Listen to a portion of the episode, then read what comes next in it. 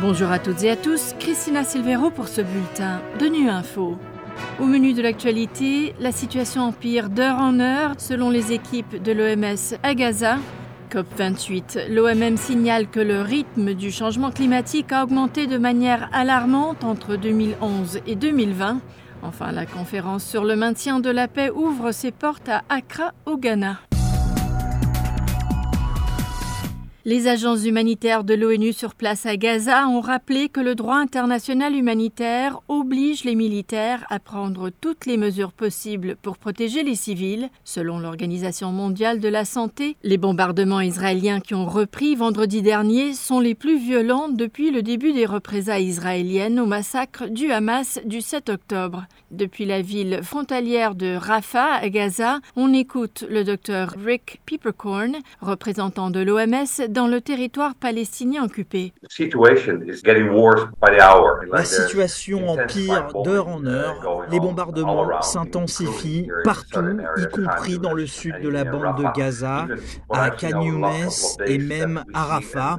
J'observe de plus en plus de déplacés. Ces deux derniers jours, des gens qui quittent la zone centrale et même le sud de la bande de Gaza pour l'extrême sud du territoire.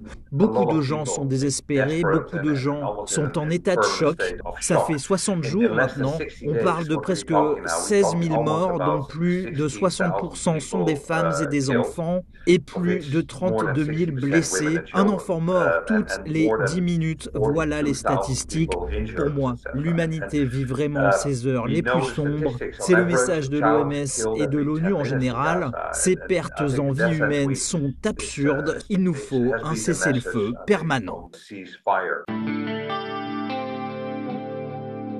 La dernière décennie a été la plus chaude jamais enregistrée, s'inscrivant dans la tendance alarmante des 30 dernières années, qui est sans équivoque due aux émissions de gaz à effet de serre provenant de l'activité humaine. C'est ce que souligne le rapport décennal sur l'état du climat 2011-2020, lancé ce mardi à Dubaï, à mi-parcours de la COP28 par l'OMM, l'Organisation météorologique mondiale. Un rapport qui doit servir de base pour les pays membres qui entrent dans le vif des négociations quant à la réduction de l'utilisation des énergies fossiles, comme le précise Brigitte Perrin, chef de la communication stratégique à l'OMM. Tous les indicateurs en fait montrent une accélération du changement climatique sur les dix dernières années. Évidemment, les glaciers, les nappes glaciaires sont particulièrement touchés, le réchauffement des océans, l'acidification des océans également. Et en fait, la conclusion, c'est que les événements météo extrêmes entravent la l'atteinte des objectifs de développement durable pour un certain nombre de pays, surtout ceux qui ont été les plus touchés par les événements euh, dans les dix dernières années. Donc là, en fait, le rapport aujourd'hui nous montre que la décennie passée est la décennie la plus chaude jamais enregistrée. Donc voilà, beaucoup d'indicateurs inquiétants. Et le rôle de l'OMM ici à Dubaï, c'est de produire ces données et de permettre ainsi aux négociateurs et aux scientifiques de pouvoir euh, être informés de la manière la plus précise possible sur euh, les réelles évolutions du changement climatique. Thank you. La conférence ministérielle sur le maintien de la paix de l'ONU 2023 s'ouvre ce mardi à Accra, au Ghana. Cette réunion de deux jours vise à obtenir un soutien politique vital et des engagements concrets pour renforcer les efforts de maintien de la paix des Nations Unies afin de répondre aux défis et besoins actuels et futurs. Dans un entretien récent avec ONU Info, le chef des opérations de paix, Jean-Pierre Lacroix, a souligné l'impact positif des casques bleus sur le terrain.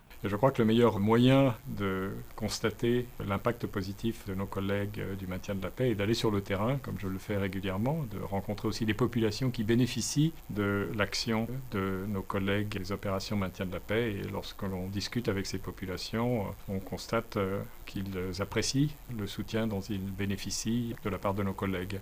Ça ne veut pas dire qu'il n'y a pas de défis, il y en a. Nos opérations travaillent dans des contextes qui sont de plus en plus difficiles, qui sont caractérisés par des menaces euh, croissantes, qu'il s'agisse de la désinformation ou encore de l'usage qui s'accroît d'attaques aux engins explosifs improvisés. Cela veut dire que nous devons euh, mieux s'adapter à, ces défis, de même que nous devons aussi euh, mieux nous organiser pour répondre aux impacts des phénomènes globaux tels que le changement climatique ou encore l'impact sur les conflits et des activités criminelles transnationales. Voilà, fin de ce bulletin de Nu Info. Merci de votre fidélité. À bientôt.